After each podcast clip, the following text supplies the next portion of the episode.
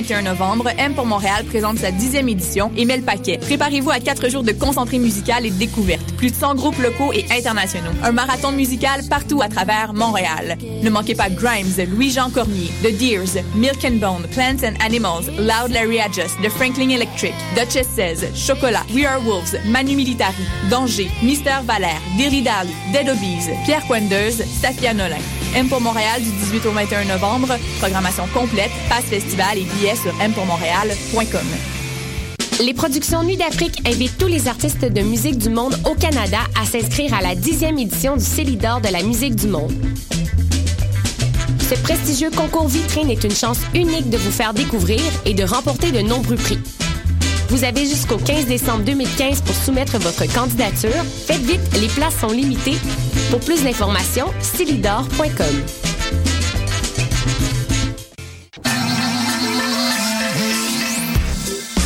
RIDM. 140 films, deux rétrospectives. Des ateliers, des rencontres. Des installations, des soirées festives.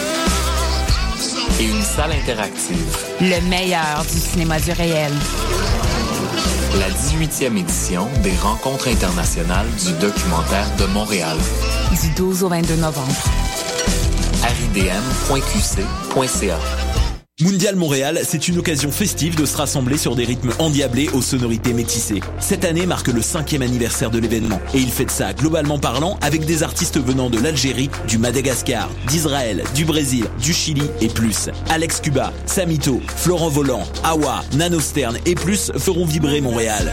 4 jours, 7 salles, 12 pays, 34 artistes, offrez-vous un voyage autour du monde sans pour autant quitter le centre-ville. Pour des renseignements sur les après-midi gratuits, billets et plus, visitez mondialmontréal.com.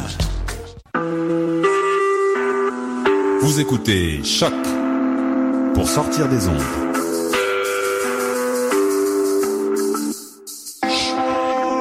Podcast, musique, découverte. Sur choc.ca.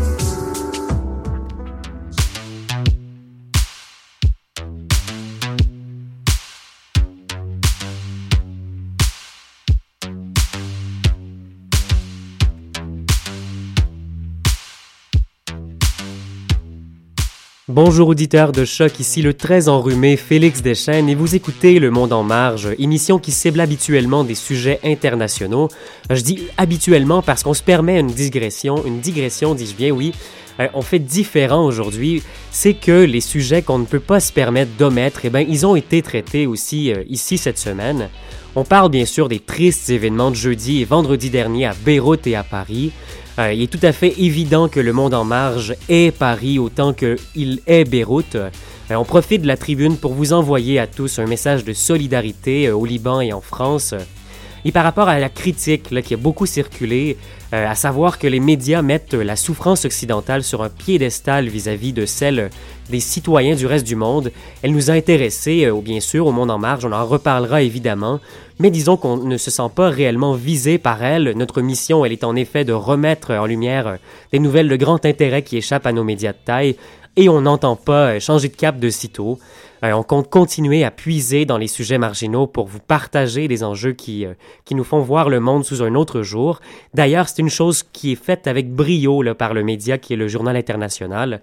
Je salue euh, nos collaborateurs outre-Atlantique, les très rigoureux Edmé Potet et Martin Guignard, à qui on laisse un peu de temps pour digérer les, récents événements. Ils ne sont pas là. Heureusement pour moi et heureusement pour vous également, je suis en compagnie de mes fidèles acolytes Charlotte Martinet et Clément Barguin à l'UCAM. Bonjour à vous. Salut, Félix. donc, on vous promet et on vous propose plutôt un programme plus informel aujourd'hui pour réfléchir un peu sur les récents attentats.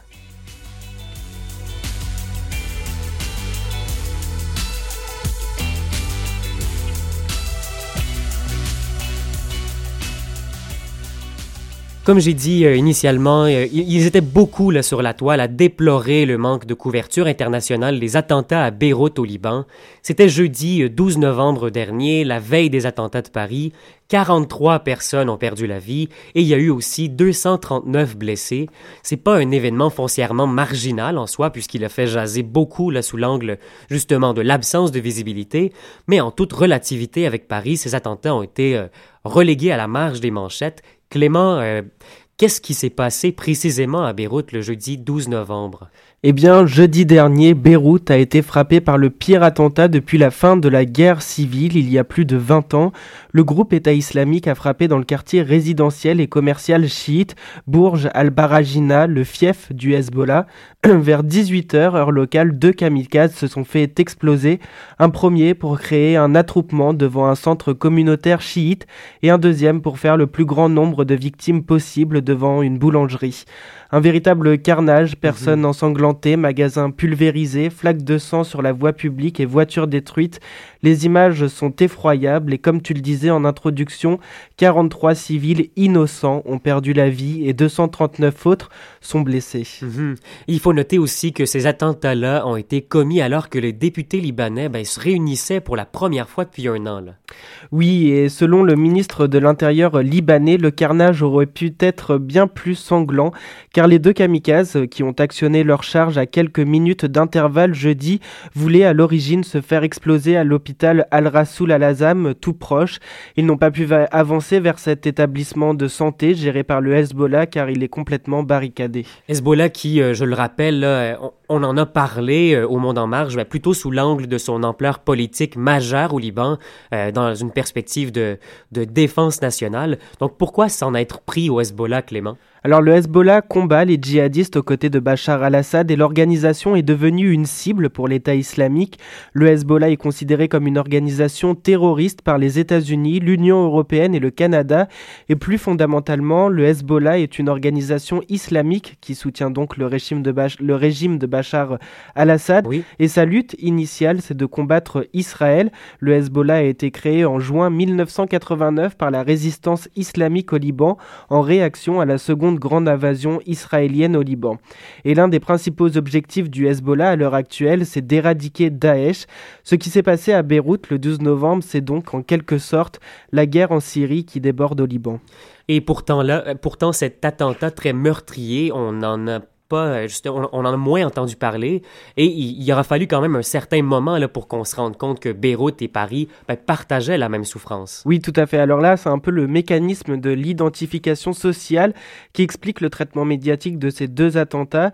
Comme le dit très bien Pierre Aski, le cofondateur de Rue 89, tout le monde, de San Francisco à Sydney en passant par Varsovie, peut s'identifier à un jeune Parisien présent à un concert de rock, se souvenir qu'il est allé ou rêve d'aller en vacances à Paris et personne ne s'identifiera avec l'habitant d'un quartier chiite de Beyrouth, donc possiblement pro-Hezbollah, entre guillemets, mhm. même si c'est un jeune du même âge, pas très différent de la victime parisienne. Et il est vrai que les attentats de Beyrouth n'ont pas suscité beaucoup d'émotions dans les pays occidentaux, pas de grands titres, pas d'alerte de sécurité de Facebook, mais on ne peut pas reprocher non plus aux médias de ne pas en avoir parlé.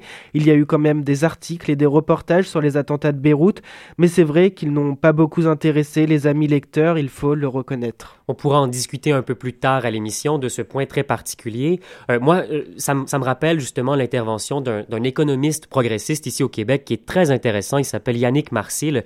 Et lui, cette semaine sur Facebook, euh, citait David Hume, le, penseur, le philosophe écossais, Hume a fait un travail assez remarquable sur la notion d'empathie, donc la capacité à, à, ressentir la souffrance des autres. Et pour lui, pour Hume, euh, c'est tout à fait naturel d'éprouver euh, plus d'empathie pour les cercles qui sont, qui sont les plus proches de nous, donc notre famille, mais également par extension des gens qui auraient des traits similaires aux nôtres. On parle peut-être de culture dans ce cas-là.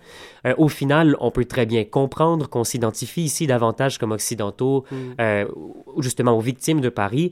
Il appelle par contre cette économiste Yannick Marcil a développé de manière rationnelle une attention particulière pour, euh, euh, pour les autres attentats, pour au final avoir un portrait du monde euh, peut-être beaucoup plus, beaucoup plus vaste, beaucoup plus grand. Bon, j'ai digressé un petit peu là, mhm. mais on, on, pourrait revenir à nos moutons, puis justement te demander, on en est où aujourd'hui dans l'enquête à l'entour des attentats au Liban? Oui, eh bien, le ministre libanais de l'Intérieur a annoncé dimanche l'arrestation de neuf personnes, dont sept d'origine syrienne. Il a aussi précisé que parmi les personnes interpellées figure un Libanais qui comptait commettre un autre attentat suicide, ainsi qu'un trafiquant qui avait fait traverser à certaines de ces personnes les frontières depuis la Syrie. Pour l'instant, on n'en sait pas plus, mais on vous tiendra bien évidemment au courant de la Mhm. suite de l'enquête au Monde en Marge. Ah, bien sûr, euh, donc on, on fera un suivi très rigoureux. Ben, merci Clément pour ces précisions et euh, donc face à l'horreur et à la violence des derniers jours, je crois que Clément voulait euh, terminer son segment avec une citation de l'abbé Pierre. L'abbé Pierre, pour nos auditeurs québécois, ben, c'est un prêtre catholique qui s'est illustré lors de la résistance intérieure française, se- Seconde Guerre mondiale, et qui par la suite ben, a voué sa vie à l'aide des plus vulnérables. Oui, tout à fait. Je voulais terminer avec euh, un beau message de paix et d'espoir. Voici ce qu'a dit l'abbé Pierre. Je continuerai à croire, même si tout le monde perd espoir. Je continuerai à aimer, même si les autres distillent la haine.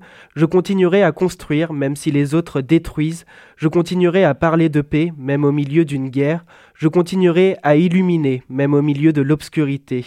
Je continuerai à semer, même si les autres piétinent la récolte. Et je continuerai à crier, même si les autres se taisent. Et je dessinerai des sourires sur des visages en larmes. Et j'apporterai le soulagement quand on verra la douleur. Et j'offrirai des motifs de joie là où il n'y a que tristesse. J'inviterai à marcher celui qui a décidé de s'arrêter. Et je tendrai les bras à ceux qui se sentent épuisés. Mhm. C'est un mot qui est tout à fait à propos, là, ça frappe l'imaginaire. Merci beaucoup Clément. Et euh, nous, au Monde en Marge, on peut euh, simplement proposer un, petit hommage euh, tout québécois aux victimes de Beyrouth. Un groupe québécois qui a un, un morceau fort intéressant qui s'appelle Les enfants de Beyrouth.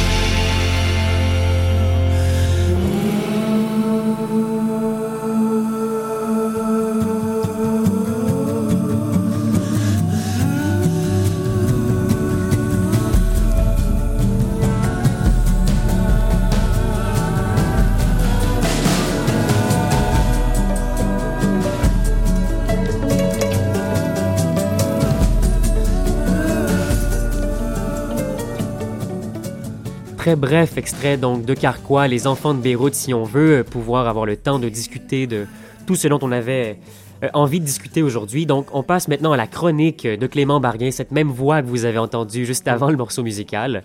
Euh, Clément nous parle donc dans, sa chronique d'un bel exemple de résistance, un vrai pied de nez qui a été fait à Daesh. Ça s'est passé et ça se passe toujours en Syrie, où des femmes yazidis ont décidé de se battre aux côtés des peshmergas kurdes, oui, dont on a déjà parlé ici au Monde en Marge. Et oui, Daesh terrorisait ces femmes, alors elles ont décidé de réagir et ont pris la décision de combattre le groupe État islamique. Qu'elles soient en treillis ou en jean, avec une casquette sur la tête ou avec les cheveux détachés, elles se sont engagées dans la résistance, elles combattent Daesh. Daily rapportait que 123 femmes kurdes yazédis ont décidé de relever la tête et ont pris les armes. Elles sont âgées de 17 à 30 ans et ont créé un bataillon 100% féminin. Ces femmes bien courageuses ont eu le feu vert du président kurde Massoud Barzani. Elles s'appellent les Sun Girls. Alors pourquoi ce nom? Parce que le soleil est au cœur de leurs croyances. Et Clément, cet engagement-là euh, des femmes kurdes dans le combat contre Daesh, il n'est pas purement symbolique, on peut le, mesu- le- le mesurer, il est quand même très tangible. Ouais, non, il n'est pas que symbolique. Figurez-vous que les terroristes de l'État islamique les craignent encore plus que leurs ennemis masculins. Mhm. S'ils sont tués par une femme, les djihadistes croient qu'ils n'auront pas le droit aux 72 vierges, aux 72 vierges pardon, qui est censé leur offrir une mort au combat. Les Sun Girls, ce, ce sont donc des combattantes plus que redoutables. Donc redoutable à cause de la portée euh, justement qu'on leur attribue euh, par rapport aux croyances religieuses. Mais ces femmes-là, elles n'ont pas de formation militaire, elles ont appris plus sur le tas à manier les armes. Oui, tout à fait. Et dans leur rang, il y a de futurs professeurs, des femmes déterminées et même l'ex-mannequin canadienne Tigerson. Hmm. Cette dernière qui est restée quatre mois en Syrie a raconté ce qu'elle avait vécu au Daily Mail, des atrocités dont je ne vous parlerai pas aujourd'hui. Mhm. Tigerson a dû rentrer au Canada après ce choc, mais elle a indiqué au journal qu'elle retournera combattre Daesh dès qu'elle le pourra. Hmm. Des femmes yazidis combattantes, c'est un engagement fort et risqué. Les yazidis, c'est une minorité kurdophone adepte d'une religion pré-islamique, en partie issue du zoroastrisme. Ils ne sont ni arabes ni musulmans et l'État islamique les considère comme des hérétiques polyéthistes. Dans quelques mois, les Sun Girls prévoient de se rapprocher euh, du front de bataille sur le mont Sinjar, nous apprend le Daily Mail. Leur matériel reste pour l'instant insuffisant et leur chef de brigade, Kseit Shingali, espère une aide des pays européens. Mhm, Comme certaines milices justement dé- déployées là-bas. Ben, merci beaucoup Clément, c'est un symbole euh, assez fort, c'est une anecdote qui revêt une importance quand même euh, très importante, ça frappe l'imaginaire. Tout de suite, je vous propose qu'on poursuive avec un- un- une ode à la paix qu'on se donne ici pour euh, les quelques minutes qui vont suivre et après ça on ira retrouver Charlotte Martinet pour la discussion finale. Ce qui m'a sauvé, c'est que je voulais pas faire de peine à mon père qui dit ce gosse. Non, je l'ai pas fait. J'ai trouvé ma voie le jour où j'ai pensé à tuer un homme. Donc, je suis bien placé pour parler de paix. J'évite de me répéter, alors je me tais. Lorsqu'il est trop tard pour bien faire, comment apprécier la paix? Sans la guerre Comme la fin et le début, les deux font la paire. Je viens déclarer la paix sans heurts. Quelques cartouches d'encre dans le chargeur, c'est l'arme de paix.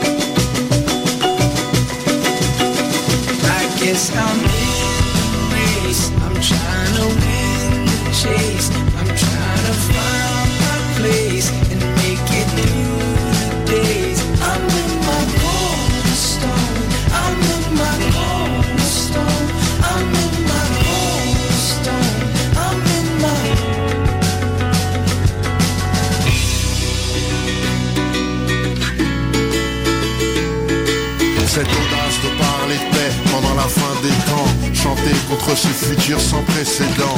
Il le faut, ce monde c'est le nôtre. Je pense qu'on tire bénéfice du bien de l'autre. Inquiet, car au fond je sais Le malheur de l'un ne fait le bonheur de personne. Comprenez, guérir est la seule porte On ne peut périr sous la loi du plus fort la patience est plus efficace que la force. Raison pour laquelle je ne milite pas. Qui insulte la paix ne la mérite pas. Chacun touchera sa part de l'héritage.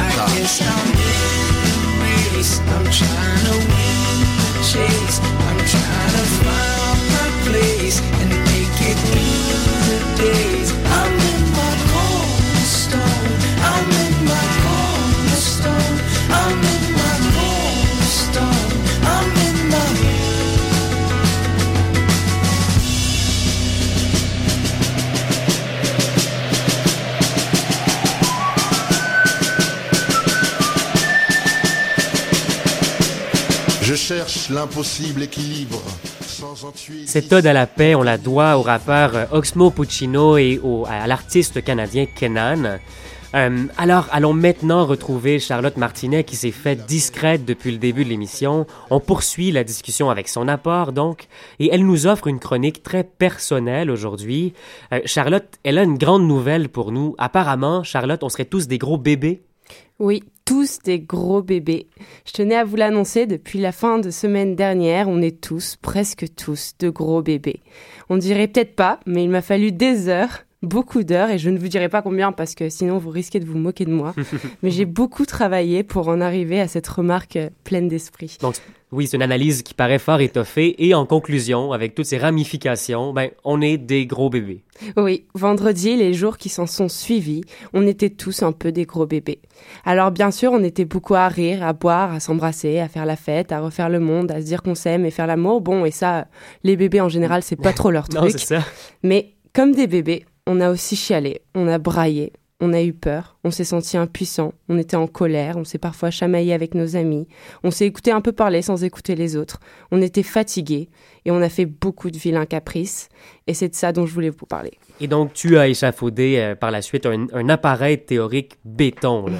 Oui, comme une théorie, euh, comme une théorie digne de ce nom ne vient pas sans inspiration, j'ai élaboré la mienne en écoutant l'intellectuel français Raphaël Glucksmann, invité à l'édition spéciale de Canal+ dimanche. Mhm. Euh, les journalistes autour de la table discutaient de la manière dont les parents en fait pouvaient parler euh, de tel événement à leurs enfants. Et il a lancé cette phrase qui m'a marquée. Finalement, les questions des enfants, les parents n'ont pas vraiment de réponse. En fait, on est tous face à un événement comme celui-là, comme des enfants. Hmm. Et c'est exactement ça. Depuis vendredi, je suis comme une enfant, comme un gros bébé. Je me pose des questions existentielles auxquelles il faut que je l'accepte. Je ne trouverai certainement pas de réponse, ou simplement peut-être avec du recul seulement des pistes, des fragments de réponse. Et c'est ça qui m'a torturé l'esprit ces derniers jours.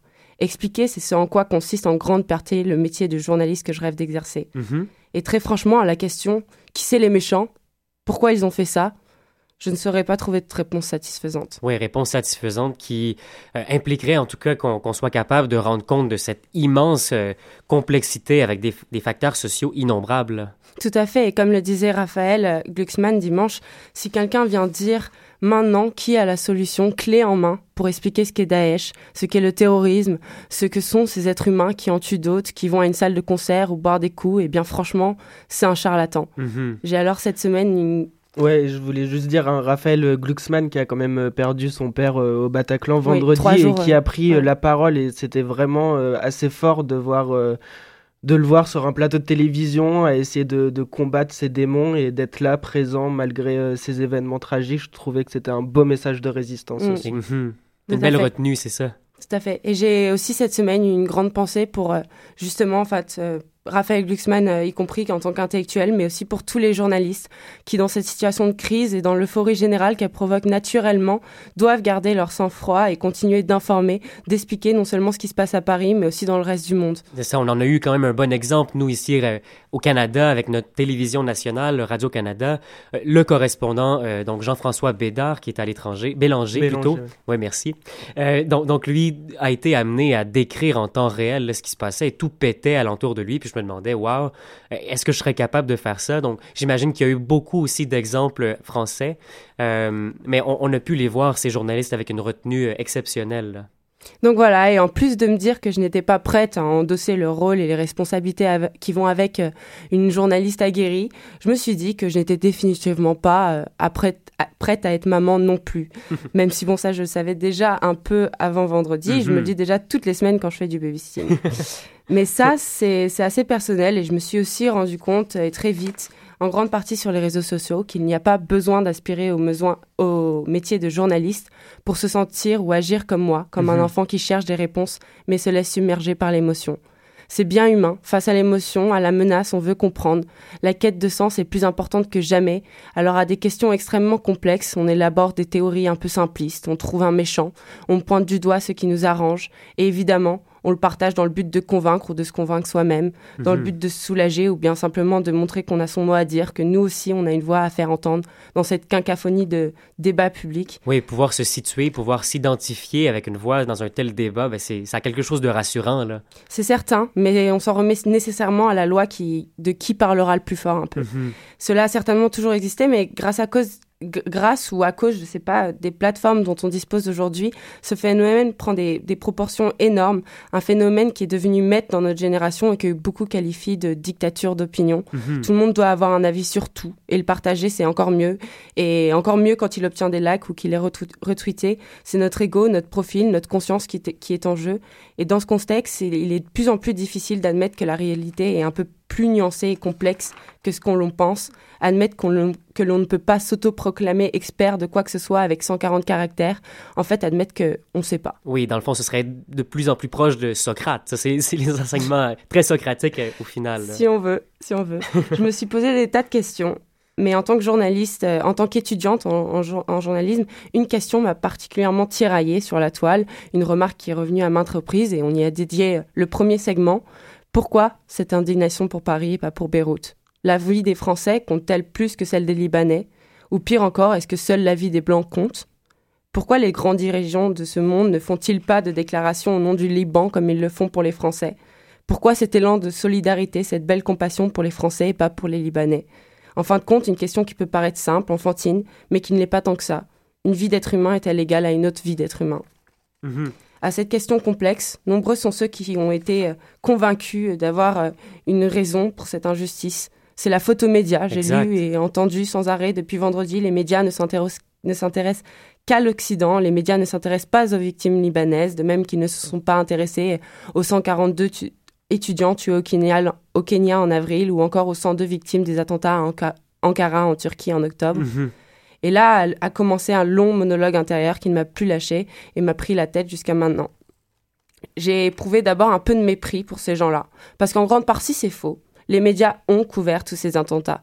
Quelle bande d'hypocrites, ceux qui n'ont pas lu et ne se sont pas intéressés à ces tragédies lorsqu'elles se déroulaient et qui profitent de l'attention portée sur Paris pour d'un coup se passer pour de grands humanistes Hmm. et dénoncer l'injustice de ce monde. L'information était là. Comme pour Paris, j'ai reçu les fameux jingles d'alerte des grands médias Mhm. traditionnels sur mon téléphone pour m'en avertir. L'information était abondante, de qualité et couverte par de grands professionnels. Alors n'est-ce pas mépriser tous ces journalistes et reporters de guerre qui passent des mois sur le terrain, qui se donnent le plus grand mal pour produire des reportages qu'au final, manifestement, personne ne regarde ni ne lit que d'affirmer ça? Mhm. Mais j'ai aussi ressenti un certain malaise, un malaise que beaucoup d'autres personnes ont ressenti. Est-ce que le but de ces remarques est de démystifier l'ampleur du drame humain dont Paris a été le théâtre vendredi? Bien sûr que non, ont-ils tous précisé. Mais alors bon sang, ne peut-on pas avoir la décence de laisser aux familles et proches des victimes le temps de faire le deuil avant de, proclamer haut et fort que leur douleur est semblable à celle qu'éprouvent tous les jours des Syriens? Oui, moi aussi, j'ai ressenti cette espèce de, vague de, de personnes un peu bien pensantes qui, bon, c'est sûr que là, allaient critiquer beaucoup les médias, mais euh, Mhm. en même temps, certains sont allés jusqu'à minimiser un peu la, la peine des Parisiens en disant bouhou, encore des, encore des blancs occidentaux, et c'est ce qui arrive, alors que le message, au final, pourrait être beaucoup, beaucoup plus nuancé. On parle de, de tous des êtres qui souffrent, là, au final. Oui, en caricaturant un peu, c'est ça les questions que je me suis, qui, qui me sont passées en fait par la tête.